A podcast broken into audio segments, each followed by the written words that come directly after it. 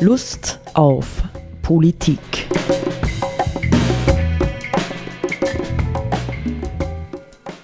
Liebe Hörerinnen und Hörer des Freien Radios Freistadt, Sepp Kiesenhofer und Roland Steidl begrüßen Sie zu einer neuen Sendung Lust auf Politik. Ähm, wir haben jetzt wieder mal was Ernsthaftes, nicht? Etwas Ernstzunehmendes auf jeden Fall äh, als Thema. Und zwar auf der einen Seite möchte ich äh, vielleicht einmal anvisieren, Sepp, vielleicht kommen wir dorthin, dass wir noch zum Hans Jonas, nicht zu unserer Hans Jonas Sendung, äh, noch einen Nachtrag liefern könnten, der sich unter Umständen gut verbinden lässt mit dem Artikel, den du ausgesucht hast, äh, aus dem Standard, ein Interview mit dem Philosophen Tobi Ort.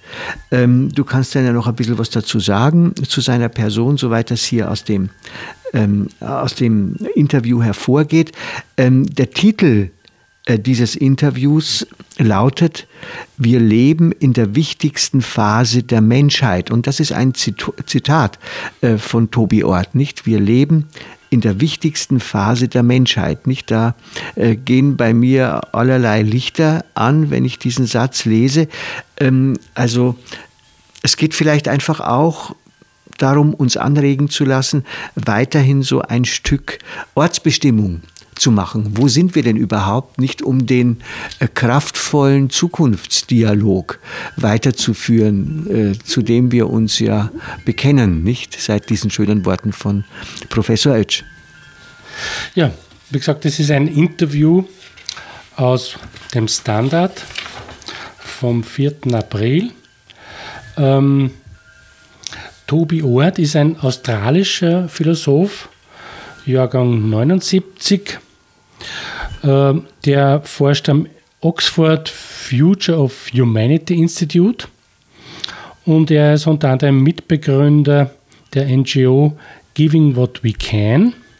Das ist eine Vereinigung, die ca. 5000 Mitglieder hat und Geld sammelt, bisher mehr als 125 Millionen Dollar für wohltätige Zwecke. Hm. Das ist nicht näher definiert, was, was halt eventuell ansteht oder eingereicht mhm. wird oder wie auch immer. Mhm. Ja, und mir hat immer auch der Titel angesprochen und so und im, auf dem Hintergrund, weil wir gesagt haben, Zukunft, äh, wir sind uns klar darüber, dass wir nicht in die Zukunft blicken können, aber wir machen uns trotzdem Gedanken über die Zukunft, wie geht es weiter. Und es ist uns ja, ich glaube, ich spreche auch in deinem Sinn, ähm, es ist uns sehr wichtig, äh, die Zukunft nicht als etwas Düsteres zu sehen, sondern als etwas äh, Verheißungsvolles oder was Positives oder was Erstrebenswertes auf jeden Fall. Ja. ja. Und Darf ich dazu vielleicht noch etwas sagen, Sepp? ja, weil in mir fließen immer so verschiedene Quellen des Denkens äh, und Hörens und Redens ineinander. Ähm, wir haben privat ähm, gelesen in der vergangenen Woche ähm, das Buch von Viktor E. Frankl, Trotzdem Ja zum Leben sagen. Und in dem Buch, ja, wo er ja eine Art äh, Psychologie der Konzentrationslager entwirft, aus eigener Erfahrung, nicht? Er war ja selbst längere Zeit im KZ, in Auschwitz, Dachau und anderswo, nicht? Und da sagt er an einem bestimmten Punkt, ja, also gegen Ende sagt er, das Entscheidende ist, ja, Überlebt man einen Engpass im Leben wie ein Konzentrationslager oder überlebt man ihn nicht? Und er sagt, fürs Überleben entscheidend ist, dass man Sinnhorizonte für die Zukunft entwickelt. Ja? Mhm. Also wenn ich jetzt das Gefühl habe, es kommt da, was weiß ich, ähm, die große Krise auf uns zu und die wird alles vernichten, sagen wir mal Klimakatastrophe kombiniert mit Pandemien, dann ist das natürlich, dann schafft das eine psychische, kollektive psychische Disposition, die unglaublich viel Kraft kostet, nicht? Und wo möglicherweise sehr viele Leute äh, psychisch dran zerbrechen. Sondern er sagt, du brauchst eine Vision, nicht? Du brauchst eine Vision, was tue ich, wenn die Krise vorüber ist oder was tue ich in der Krise Sinnvolles. Und das finde ich tatsächlich ganz einen spannenden Punkt, nicht ähm, auch für uns, auch für unseren kraftvollen Zukunftsdialog, dass wir eben Visionen brauchen. Mhm. Mhm. Nur so eingeschoben, ja. ja. Ne, er sagt, ähm, Tobi Ort sagt, ähm, dass es große Anstrengungen brauchen wird, um das Überleben der Menschheit überhaupt als Spezies zu sichern. Und ähm, in diesem Interview spricht er vor allem zwei Themen an, äh, die aus seiner Sicht da wichtig sind. Das eine ist die Atomfrage und das zweite die Frage der künstlichen Intelligenz. Ähm, Vielleicht zur ersten Frage, die Frage des äh, Atoms, der Atomtechnologie. Das hat ja im Grunde genommen zwei hauptsächliche Aspekte. Das eine ist die, eben die, die Atomwaffen und das andere die Atomenergie. Das hängt natürlich in einer bestimmten Weise irgendwie zusammen, aber grundsätzlich sagt man immer die, die, die friedliche Nutzung der Atomenergie zur Stromerzeugung und so weiter. Aber in einer bestimmten Weise ist es ja gar nicht so friedlich, wie wir wissen, weil natürlich bei der Erzeugung äh, von elektrischem Strom äh, mit Hilfe der Atomenergie erstens äh, Unfälle passieren, wie wir wissen. Die, Tschernobyl, Fukushima. Genau, und das waren die gravierendsten, da gibt es noch viele andere. Harrisburg. Ja. Mhm. Ähm, die natürlich großes Leid verursachen, Todesopfer und so weiter. Und auf der anderen Seite bleibt der Müll übrig, der über Jahrtausende hinweg in der Lage ist, Menschen zu töten und dessen Lagerung oder Versorgung im Grunde genommen nicht geklärt ist. Das ist ja eigentlich ein Faktum, mhm. ähm, das, wo man sich fragt, ja, was ist denn eigentlich los mit uns Menschen? Ja, aber da geht es jetzt dem, in dem ähm, Teil, den ich da kurz vorlese, um die Frage der Atomwaffen. Der Standard fragt, wann haben wir als Spezies begonnen, uns selbst zu gefährden, unsere eigene Auslöschung möglich gemacht? Da sagt Tobi Ort, 1945 mit den ersten Atombombentests.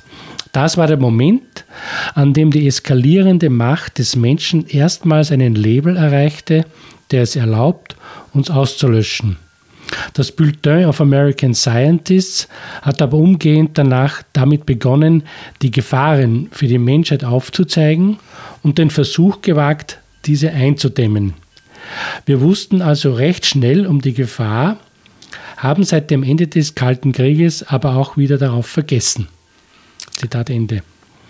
Also das ist einfach die, mhm. die, die Situation, dass die Menschheit die Möglichkeit hat, mit Hilfe dieser Waffen mehrfach die ganze Bevölkerung ja, auszulöschen. Zigfacher Overkill, nicht den man nannte, nannte das Overkill. Ja. Wir haben in den 70er Jahren haben wir äh, dagegen demonstriert gegen diesen Wahnsinn.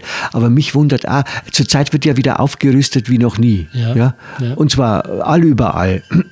ja, Nordkorea möchte auch Atomwaffen, äh, der Iran möchte Atomwaffen, nicht? Also äh, das heißt, welche Ängste stecken eigentlich hinter unserer Lebensform, dass Leute sich, die USA sowieso, China, Russland, bis an die Zähne bewaffnen müssen, nicht was ja im Grunde genommen ungeheure Summen verschlingt, während auf anderen Ebenen ja in der Welt Millionen, um nicht zu sagen Milliarden von Menschen hungern. Ja? Das ist eigentlich verrückt, nicht? Das ist, es ist vollkommen verrückt. Ähm, und mich wundert, ja, als jemand, der Zeitgeschichte unterrichtet, äh, dass dieses Thema in der Öffentlichkeit nahezu völlig verdrängt wird. Mhm, mh. ja? das, das verstehe ich nicht mehr.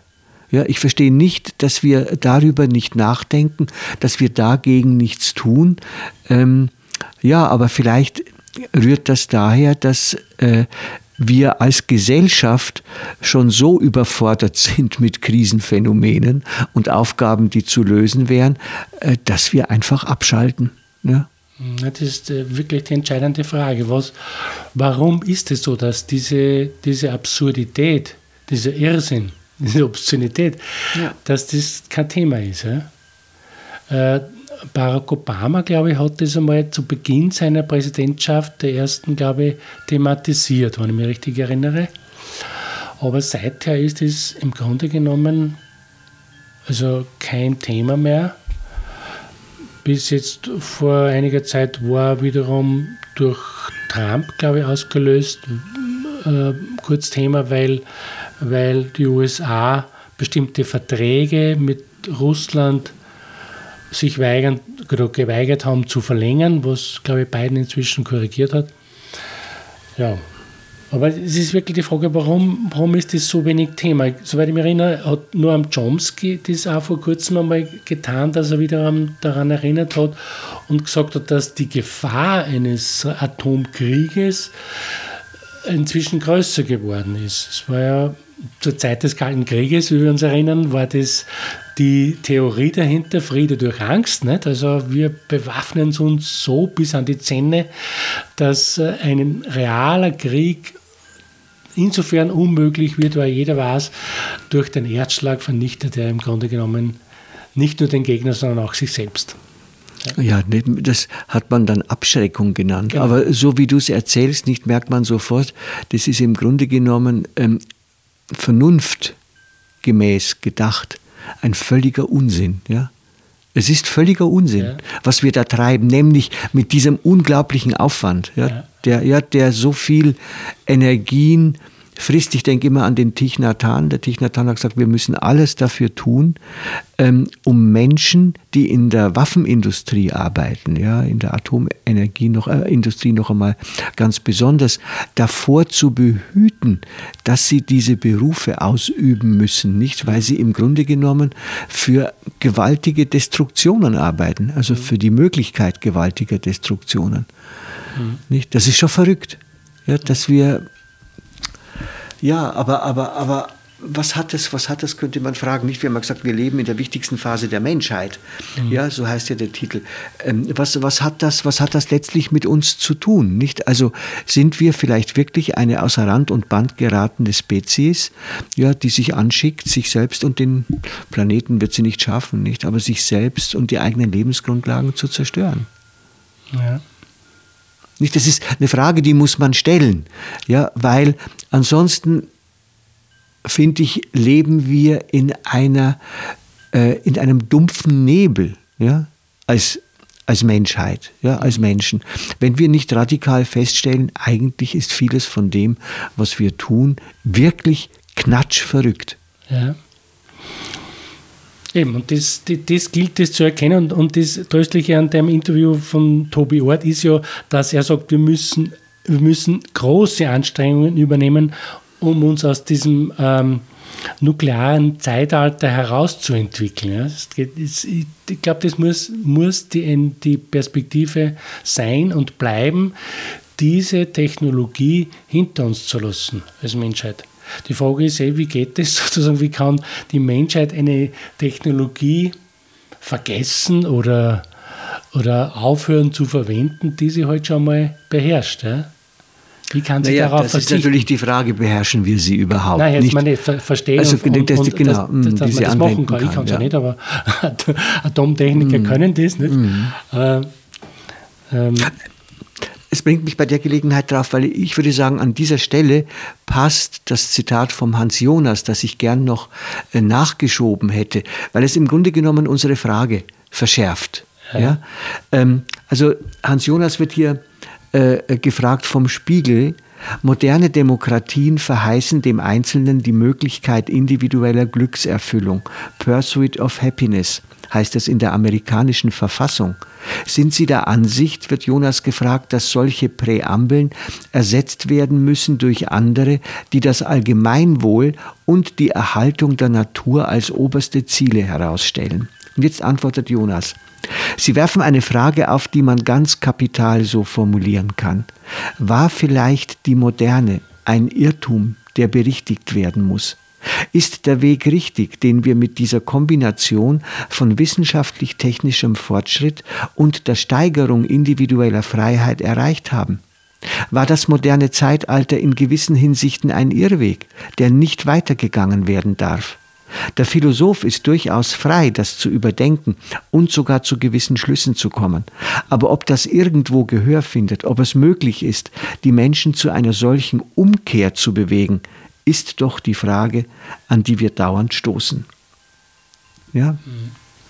Also, Genau, nicht? Also ich, man, wir müssen den Mut haben. Ich tue das ja ähm, neuerdings auch wieder viel radikaler als früher, auch, ähm, ja, auch öffentlich im Unterricht und so, dass ich denke, wir müssen es aussprechen. Es kann wirklich sein, dass der Weg, den wir gegangen sind, auch wenn er uns gerade in unseren Breiten sehr viel Wohlstand geschaffen hat und ähm, Verwirklichungsmöglichkeiten, dass es sich wirklich um einen Irrweg handelt. Mhm. Ja? den wir dringend korrigieren müssen. Ja? Ich glaube, dass die, die, die Klimafrage ja genau. so ein Indiz ist, dass es so nicht gehen kann. Ja. ja.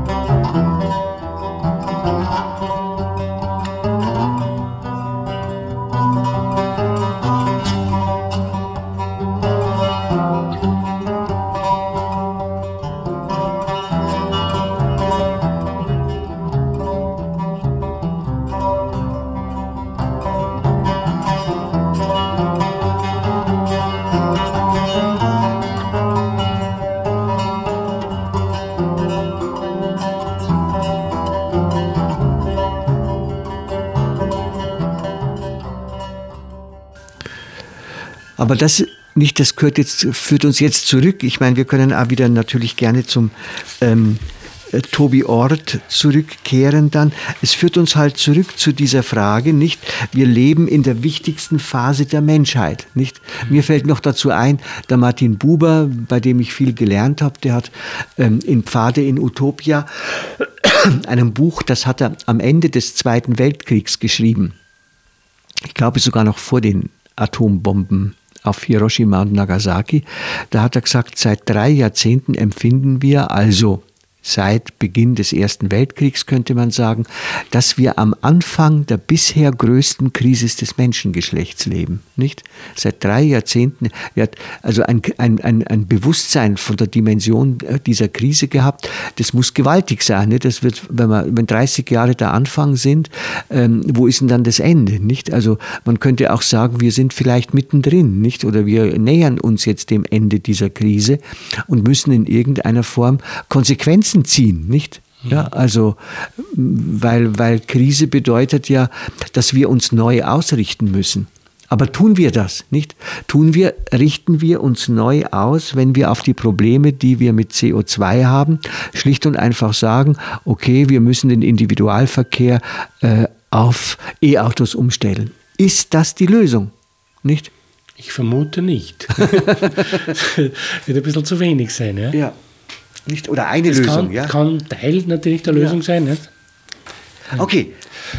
Ja, also es geht um die Zukunft. Und ein zweites Thema, ähm, das Tobi Orter anspricht, ist das Thema der künstlichen Intelligenz.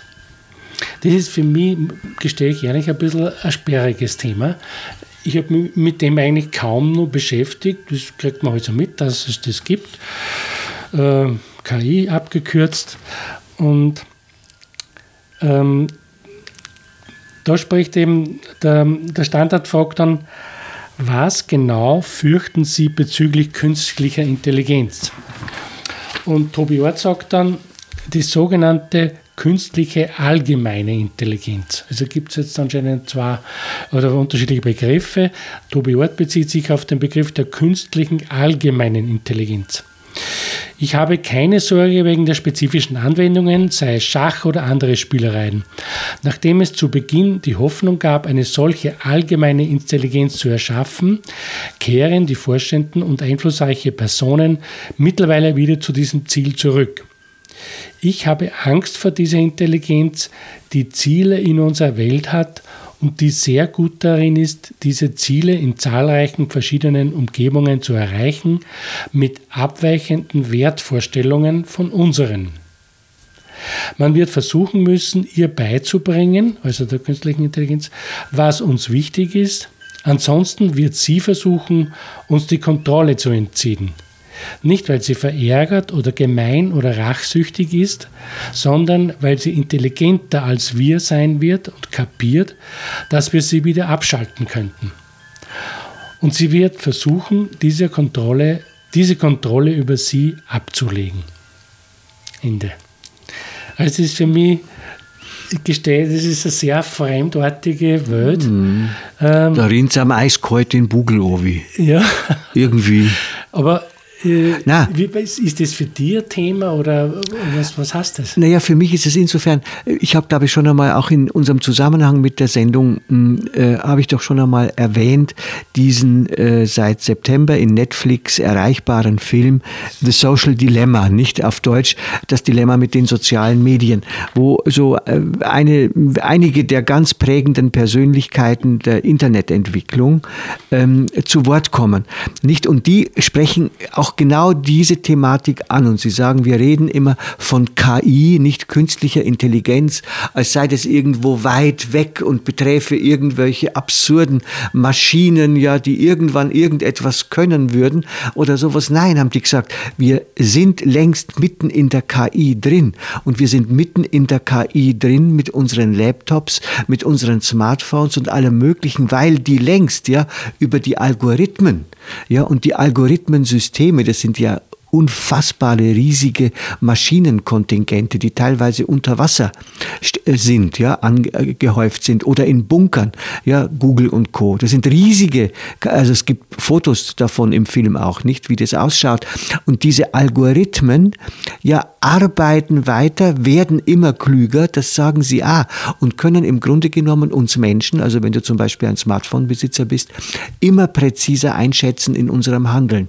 Die können mit fast hundertprozentiger Sicherheit voraussagen, was du ja im nächsten Moment tun wirst, wohin du gehen wirst und, und, und, und, und. Das heißt ja, hat ja immer schon bei Google geheißen, nicht 60 Posts oder 70 reichen und Google kennt dich besser, als du dich selber kennst, nicht? Das war ja immer schon so, so. Und so, so muss es wohl sein. Und die sagen eben, das Problem an der ganzen Geschichte ist dies, dass die Algorithmen sozusagen eine Eigendynamik haben. Es ist nicht nur etwas, was programmiert wird und wo diejenigen, die programmieren, wissen, was jetzt passieren wird, sondern diese Dimension des Algorithmus im großen Stil hat eine Eigenmacht, ja, eine Eigenentwicklung und auch die, die äh, programmiert haben, wissen nicht, wohin das letztlich geht. Ja, das geht also in der Diversifikation zum Beispiel so weit, dass wenn du eine Suchanfrage an Google stellst, ja, irgendetwas willst du wissen, dann kriegst du nicht überall die gleiche Antwort. Nicht, sondern du kriegst innerhalb einer bestimmten, eines bestimmten sozialen Kontexts die eine Antwort, in einem anderen sozialen Kontext eine andere nicht so präzis, wie dich die Algorithmen eben kennen und einschätzen. Und das können durchaus gegensätzliche Antworten sein. Ja, also hier läuft ständig etwas durchaus Intelligentes neben uns mit, das ein hohes Interesse hat, uns zu manipulieren ja, wirklich Verhaltensveränderungen zu erzielen. Nämlich die Verhaltensänderungen, die letztendlich dann im Sinne des ähm, Überwachungskapitalismus, wie die Zuboff das formuliert, dazu führt, dass wir mehr konsumieren, dass wir genau das konsumieren, was ähm, ja, die, die äh, Algorithmen uns vorgeben und vorschreiben. Also wir sind bereits ja, als Nutzer dieser äh, technischen Möglichkeiten mitten ins System von KI verstrickt. Und KI entwickelt sich tatsächlich selbstständig weiter. Nicht also diese Algorithmen ja, entwickeln sich selbstständig weiter und werden immer besser. Nicht? Und zwar teilweise wirklich, man, also ähm, Sie sagen, da, da stecken nur mehr sehr begrenzt Menschen dahinter, weil es selbst im, im Silicon Valley vielleicht eine Handvoll Leute noch gibt, die wirklich halbwegs verstehen, was da jetzt abläuft. Mhm. Und wie, wie siehst du, erst, äh, Tobi äh, Wort spricht ja da von, von Wertvorstellungen. Ähm, wie, wie siehst du das? das, das sozusagen die, diesen äh, Algorithmensystemen sind bestimmte Ziele quasi immanent in Programmen oder genau. Programmsystemen und so weiter. Ähm, also zum Beispiel, zum Beispiel im Dings sind die Ziele immanent, den Nutzer ja, von Smartphones immer mehr an das Medium zu binden, ja. um ihm immer mehr Werbung zuzuspielen mit immer präziseren äh, Quoten. Nicht? Aber das ist ja das ist ein Zweck oder ein Ziel. Ja? ja, genau. Aber die Frage ist ja, er spricht ja da von Wertvorstellungen. Das hat ja was auch mit, mit moralischen Vorstellungen ja. zu tun. Äh, wie, wie, wie, wie muss man das sehen? Also, also das kann ich mir technisch nicht vorstellen, ja, dass du sozusagen äh, also ich sage nicht, nicht, nicht vorstellen, nicht im Sinne, dass es nicht möglich wäre, aber ich hätte keine Idee, wie es möglich sein soll. Nicht, dass man, ich glaube, dass die, die Wertvorstellungen äh, eher dort liegen müssen, wo es um das konkrete menschliche Verhalten geht. Ja? Natürlich sind wir jetzt ständig äh, bemüht zu sagen, äh, äh, Google und Facebook und sowas müssen bestimmte Postings, Facebook vor allem, äh, sofort eliminieren, wenn sie irgendwie äh, Menschen angreifen, ja, oder, oder, oder. Nicht, da sind wir schon. Aber das ist im Grunde genommen da kommen die moralischen Wertvorstellungen äh, außerhalb des Systems hinein. Nicht? Also hier müssen Menschen äh, feststellen, das ist unmoralisch und jetzt müssen wir es streichen. Ob man, eine, ob man letztlich ein, ein KI-System dazu bringen kann, eine transparente Ethik zu repräsentieren, weiß ich nicht. Ja.